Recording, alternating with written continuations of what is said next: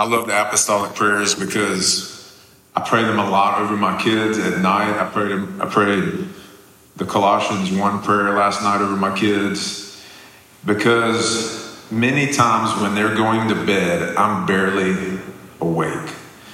So I, I'm not, I don't have a lot of creative juices flowing at that moment, but I do have these prayers memorized and like that I can just pull out of my holster and and fire these prayers, you know. And so they're good for they're good for you, they're good for your family, and anybody else you're praying for. But and that was the purpose of those apostolic prayers is to to give you something to to give you language and to give you tools in prayer.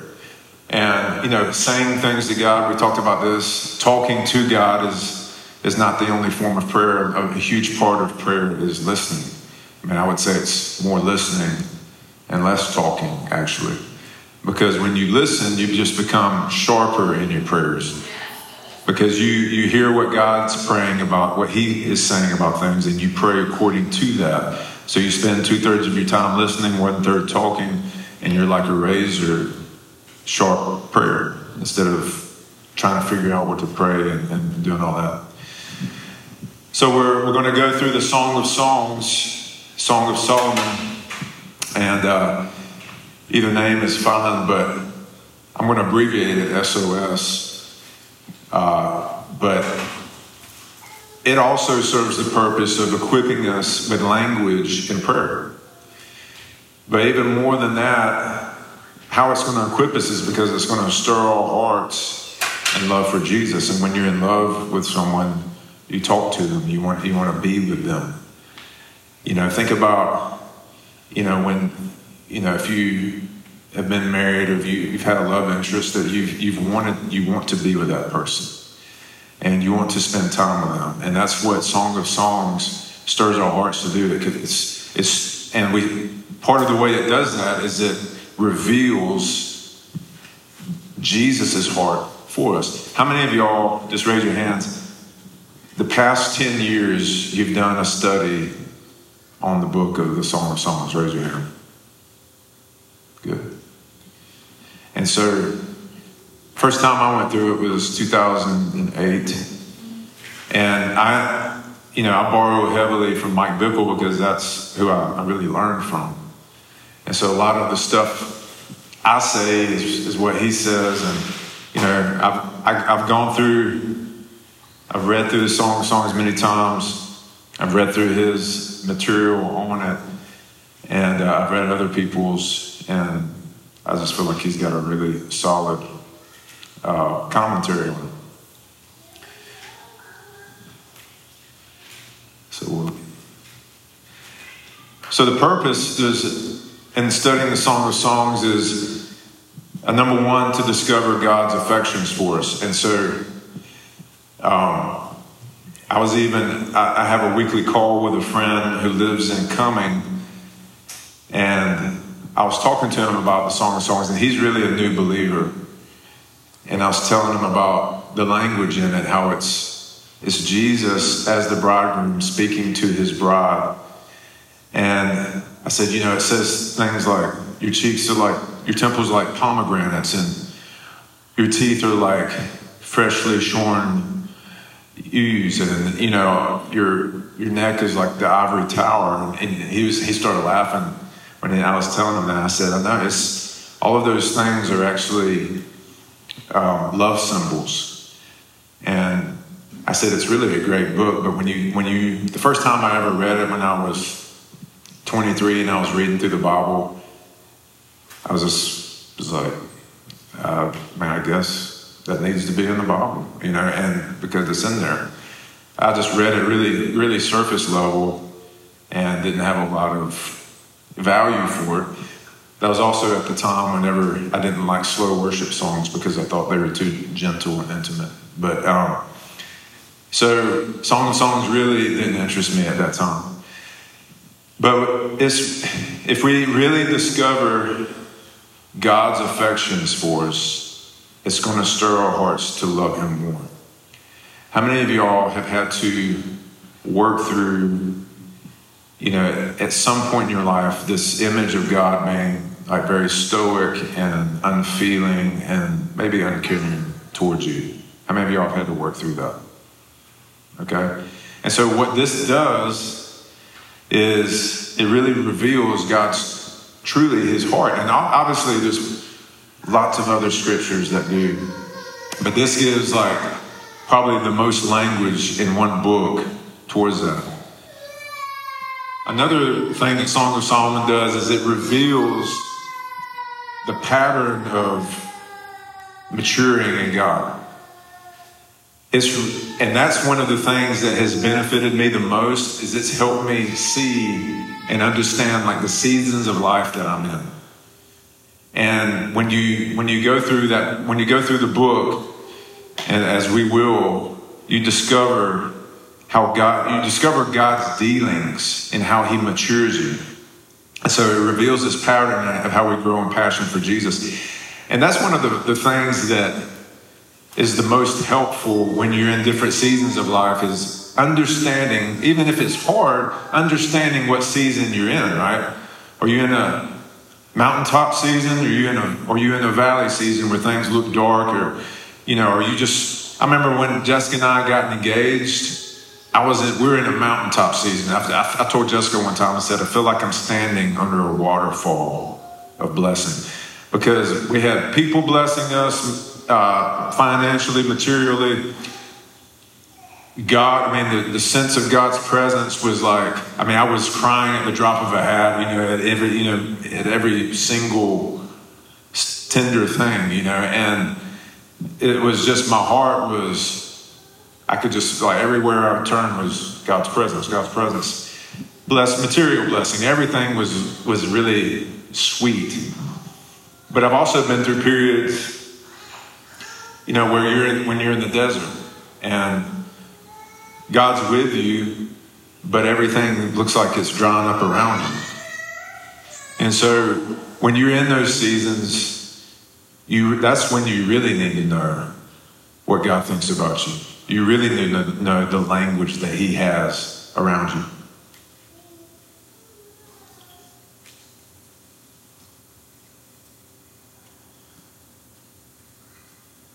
Sorry, my display, my, I had to put my face up there. Um, so, what Song of Songs does also is it helps us identify the issues that God is specifically dealing with in our lives. And so, it's the ebb and flow of testing and blessing. And then, like I said, it gives us language to speak back to God in our prayer life. So, how do we interpret Song of Songs. So you have it, there's a natural interpretation that's beneficial. And that interpretation, you would, you would read it as a natural love story between King Solomon and the Shulamite maiden. And it does emphasize biblical principles that, that honor the beauty of love within marriage. And so it's, it's good in that sense, in that it, it demonstrates really the love that a husband and wife should have for one another. The spiritual interpretation is, is symbolic and it reveals these spiritual truths in our relationship with Jesus. So you have the natural interpretation, you have the spiritual interpretation. We're going to be going through it, the spiritual interpretation. All right?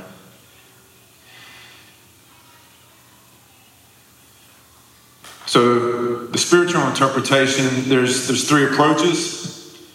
Number one is you have so the way you can you can read it when I, when we say approach, when you're reading it, you can read it from the vantage point of the individual believer and Jesus. So my relationship with Jesus, us personally, us two. The second way you can read it as Jesus' relationship with the church, the corporate church, which is the bride of Christ. And so Rachel's the bride of Christ, Blake's the bride of Christ, I'm the bride of Christ. But corporately, together, the awakening is the bride of Christ. And so you can read it that way as, as the corporate church, even throughout history. And then the third part that people, I think, sometimes it's easy to forget about is the relationship that Jesus has with Israel, ethnic Israel. Okay? And I believe the scriptures are, are really clear that the church doesn't replace Israel. And and I've said this before, there's no there's no salvation except through Jesus Christ. So any Jew has to, if, if they're to die today, they, they have to know Jesus to be with him, to have eternal life. But ethnic Israel, the nation, even the land, there's there's so many promises tied to it because Jesus is actually coming back to Jerusalem. He's coming back to Israel. And all of biblical history centers around the Middle East. And so America's not in the Bible, uh, Germany's not in the Bible, Australia's not in the Bible, but many of the Middle Eastern countries are. And so the Bible is very Middle Eastern centric. And, it, and God never said he, he did away with that. And so even in Romans 11, it says that we are these wild olive shoots that have been grafted in to Israel. And what he means by that is believing Israel. And so, like the promises that God makes to, to Israel in the Old Testament, Isaiah 61, I mean, you, you go through all these, these promises of life, and I'm going to, you know, Isaiah 2 says, Jesus is going to be ruling on Mount Zion, and all the nations are going to stream to him, and he's going to judge between many peoples, and all these types of things, they haven't been fulfilled. Has Isaiah 2 been, have y'all, have y'all heard that in history, that, that Jesus from Mount, from Mount Zion and all the nations going to Jesus and him judging between them? That hasn't happened yet. And so, is God a liar or is he not? He's not a liar. So that has to happen. And so God's not done with Israel and the promises that he made to Israel as an ethnic people and as a land will come to pass. And we've been grafted into those promises. So, um, and again, I, I emphasize that that it has to be believing Israel. It has to be believing in the sense of salvation individually. And so um, there's, there's lots of scriptures around the end times of what, what's going to be happening to Israel, what's going to be happening in the surrounding nations. But um, that's not the study. So we want to talk about the bride and the bridal paradigm as well. And so, how many of y'all feel like, how many of y'all had this question run through your mind? Is Jesus going to come back before I die? How many of y'all have had that question? All right. How many of you have had the question, are we like approaching the end times? Raise your hand. And so those questions are good and valid. And, um, and one of the things that has to, we have to accompany any end time study has to accompany, be accompanied with, really with the Song of Solomon. Because the end times can be heavy. There's heavy stuff it. And the only thing that's going to like buoy us and sustain us and keep us with the ability to endure and persevere and, and, and facing those times is knowing Jesus' affections for his bride, is knowing how he feels about us, knowing that on your worst day, you're dark but lovely to Jesus. You know, those types of things knowing that he, you can sit under his tree and refresh yourself with apples. You know, it's like and all these all of these wonderful things that you can hang your hat on. You can speak back to the Lord and say, Lord, you promised to refresh me. You said, you, I'm dark yet lovely to you, Lord. And all, just these truths that are so important when things are heavy. And so, you know, I, when we're, like I said, America is not in the Bible, there's no promises to America in the scriptures. But God loves his, God loves his people in America. And so there is a thing where um, you can be in a nation that might be undergoing chastisement. God, the wrath of God is not upon us, but you can be embedded in a nation that's going through chastisement. Does that make sense? It's not necessarily your fault, but you're you're in the nation, and so you're going to feel some of the consequences of the chastisement. And so that's really what it is for us. And so the bridal paradigm is important, especially as these last days approach. All believers on earth are betrothed and, and engaged to Jesus. So right now, we're technically engaged to Jesus as the body of, as the bride of Christ. We're in the engagement period. And Jesus in Jesus' day, when you're betrothed, it's just about as good as being married. It's much more, much more, even more of a commitment than our engagement process. Because you start giving dowries, you know, dads start giving dowries for for wives and, and gifts and all those types of things. The only thing that hasn't happened really is the consummation of the marriage where the man and the woman become one and they say their vows. But everything else is technically, she's mine and he is mine. Okay? And that's even some of the language in, in Song of Songs says, My beloved is mine and I am his. So the consummation of our marriage relationship where we truly, the union that we have in the Holy Spirit with Jesus comes to its fullness is at the marriage supper of the Lamb. And that's when Jesus returns.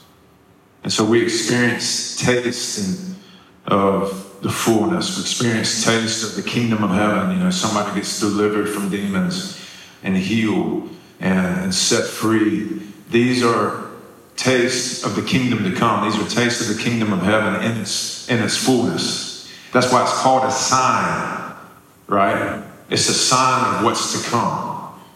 It's a sign of the kingdom to come and the, and the wonders too. And it wakes up people to be like, so there's a different kingdom, there's a different reality. So Revelation 19:7 says, Let us be glad and rejoice and give him glory for the marriage of the Lamb has come. His wife has made herself ready. 2 Corinthians 11 2. For I betrothed you to one husband, that I may present you as a chaste virgin to Christ. So the bride of Christ are current believers and believers throughout church history who purpose themselves to mature in love. You got three main characters in the book You've got King Solomon, and he is the picture of the triumphant, resurrected Jesus Christ, who is the King of Kings. You have the Shulamite maiden. She's a picture of the, of the bride of Christ. She's a young maiden who grows up to become a bride, mature in partnership with King Jesus. And then you have the daughters of Jerusalem. This group represents sincere yet spiritually immature believers they look to the Shulamite for answers on how to grow close to the king. Now, when we talk about being mature in love, is that, would y'all say that's connected to age, how old you are, or, or not? It's not. Andrew Murray wrote the book Humility when he was 23. And if you've ever read that book, you kind of get mind, blown, like on his insights. He was 23. And so age has nothing to do with being mature in love, right? I've known, I mean, we probably could all know people that are older and, and, and are Christians that, that don't walk in as much love as maybe somebody younger. And so how do we how do we mature in love? We really mature in love through obedience to Jesus. Because Jesus said, if you love me, you do what? You obey my commandments. And so obedience is the hallmark of love. And it's not, and it's really, it's one of those things where you could have, it's, it's one of those things that only God can judge the heart. And God can reveal even your own heart to you. Because you could have two people side by side say they give a thousand dollars to a homeless man or somebody in need. One of those people could be acting out of affection based obedience, the, love for Jesus, and another person could be acting out of duty and religion and trying to gain favor with God. It can look exactly the same, but the heart motives can be totally different. And so that's why, you know, we don't, we let God do the judging. we let God judge our hearts. We ask Him to remove the log out of our eyes before we remove the speck out of a brother's eye. But that's how we mature in love is through affection based obedience. Now, something that's actually pretty cool is that you have Solomon wrote Proverbs, Ecclesiastes, and the Song of Solomon, the Song of Songs. And the Jewish fathers looked at these three books that Solomon wrote as, and they equated them to different areas of the temple that he built. So you have Proverbs, which represented the outer court. And what is Proverbs? You know, Proverbs is very practical advice that even believers, um, I mean, excuse me, unbelievers can apply to their life. They're, they're like principles, right? They're principles that you can apply to. Now, not every single verse is just surface level. I love, I love the book of Proverbs, but it's it's very practical, surface level, and it's a lot of principles.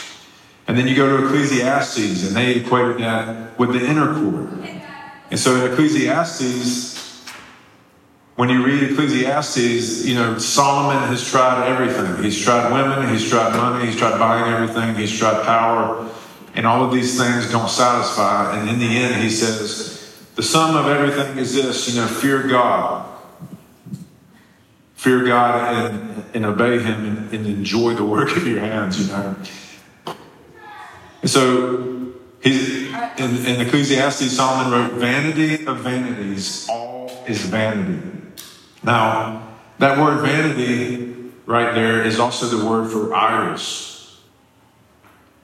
So you can read that idol of idols, all are idols. It's just meaning it's empty. It, it amounts to nothing. And so the book proclaims that life without obedience to God is vanity.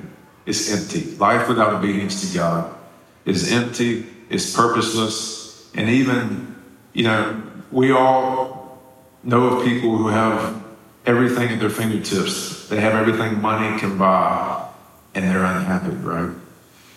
And it's, it's one of the great deceptions. Jesus said, You can't serve God and mammon, you can't serve God and money. Money can serve you, but you can't serve money because it does not fulfill. So you got the outer court, which is Proverbs, the inner court, which is Ecclesiastes, which is going a little deeper, realizing you need to fear God, you need to obey God. And then you go into the Holy of Holies, which is what the Song of Songs represents. And the Holy of Holies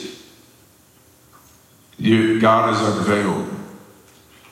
And you, you see the affections and the glory of God that He has for you. And you see that, so Song of Songs reveals the joy of life that can be attained without regard to how your circumstances are going. There's joy and there's peace, regardless of circumstances. And so it's impossible to be satisfied even with the most desirable circumstances. So in Song of Songs, Holy Spirit's calling us to make intimacy with God the goal of our life. And the song highlights how full our life is when our consuming passion is to love God and know Jesus, even in hard circumstances.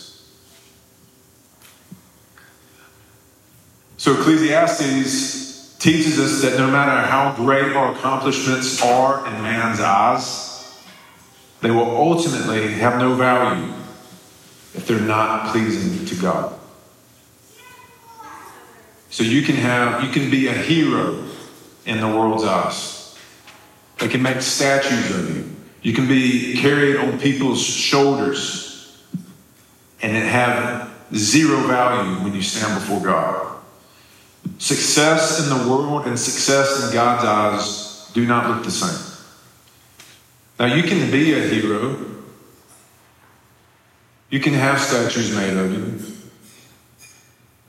and you stand before God and he honor you and he value you, but it's not because of it's because of other things. It's because of you honor God. Just again, it's not the statues, it's not the glory, it's not the celebrity status. It's what are, have you been faithful with what God's given you? Have you obeyed God out of love? That's what matters to God. And all things are given to you. Every good and perfect gift comes from the Father of lights who does not change like the shifting shadows. And so, in recognition that any success that you've had that, that is even celebrated by man comes from the hand of God, that's what matters. What happened to Nebuchadnezzar, the most powerful king in the earth at that time? He was standing on top of his big castle, whatever they call it, you know, his, his house, which I'm sure was amazing and glorious. And he was standing, he was looking out over his kingdom, and he started congratulating himself on building such a great kingdom. And that's when the Lord told him, You're going to go out in the, fields for seven years and you're going to eat grass like a cow. And you're going to go out of your mind and I'm going to show you who the God of heaven is. And it happened. And he was out in the field. He went crazy for seven years. And then he came back to his mind and he humbled himself and he said, God is the God of all gods, meaning Yahweh. Daniel's God. He's the one that's above everybody else. And he has the ability to bring low any who exalt themselves. So Nebuchadnezzar, who had that humongous statue made of himself, I mean, you talk about narcissist, megalomaniac, whatever other words you want to throw out there. This guy was it. And God humbled him. And he recognized that even his empire was only because God allowed it to be so. Because why did, why did Nebuchadnezzar's, what was part of the reason his kingdom even succeeded? It was because he was, God was disciplining Israel. So he allowed the Babylonians, Babylonians to overtake Israel. Song of Songs also speaks of entering fulfillment through humility, obedience, and the impartation of God's love. Obedience, humility, and the impartation of God's love.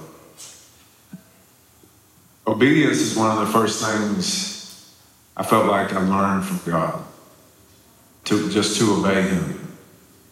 And then as I got older and grew in the Lord, I realized a lot of my obedience was duty based. It was striving. And so God took me out of a place of trying to do all these things to earn his love. And now his, it's like the past few years, what God's been doing is bringing balance back to it. It's like obedience. You can't throw away obedience because you're doing it wrong. right? Obedience is still important. But what God wants is our heart to be touched by his love so that, because when you love something, you will easily sacrifice for it. It's not a question. If my, one of my kids is about to get hit by a car and they happen to be standing out on the road, I'm diving for my child. I'm putting myself in front of my child. No question. It's not even reflex. I had that happen one time, and it was like I went into uh, like RoboCop mode or something like that. The kids were getting off the bus, and they when they got off the bus, this was their own elementary school at the time. And I said, and if you've ever been to our house, people come screaming around that curve off Salem Road towards uh, where we live. So the kids are getting off the bus, the bus has the stop sign now and the guard out in front. And I'm waiting on them, and this is part of the reason I, wait, I, waited on them at that time is because they had to cross the road to get to our house. It wasn't on the same side of the, of the road. I see this car coming. And I just went, I just kicked in and I, I went in front of it and I went like this. I, and I went, stop! And, I, and it like screeched to a halt in front of me. And I told the, and I was like, told the kids to pass on and just like stared in the guy's eyeballs. And the guy was like, you know, to his credit, apologized. But I was just like, I was, I was shooting the kids on like this, just looking at them. And I was, you know, I didn't say anything to him and I walked off. But it was, like I said, something, the love of my kids just took over, over me. And I went into full, like, I'm going to lay my life down. I'm, ma- I'm going to make sure my kids don't hit, get, get hit by a car, you know? So then you have Ecclesiastes speaks of the vanity of pursuing the best things found in earthly life, while the Song of Songs speaks of the spiritual pleasure of pursuing the best things found in the heavenly life. So all Song of Songs is emphasizing is pursue the things that you'll be pursuing for all eternity. Just go ahead and get started on your eternal life right now. So that's a little introduction on Song of Songs. So we, as we go through it, we can understand it better.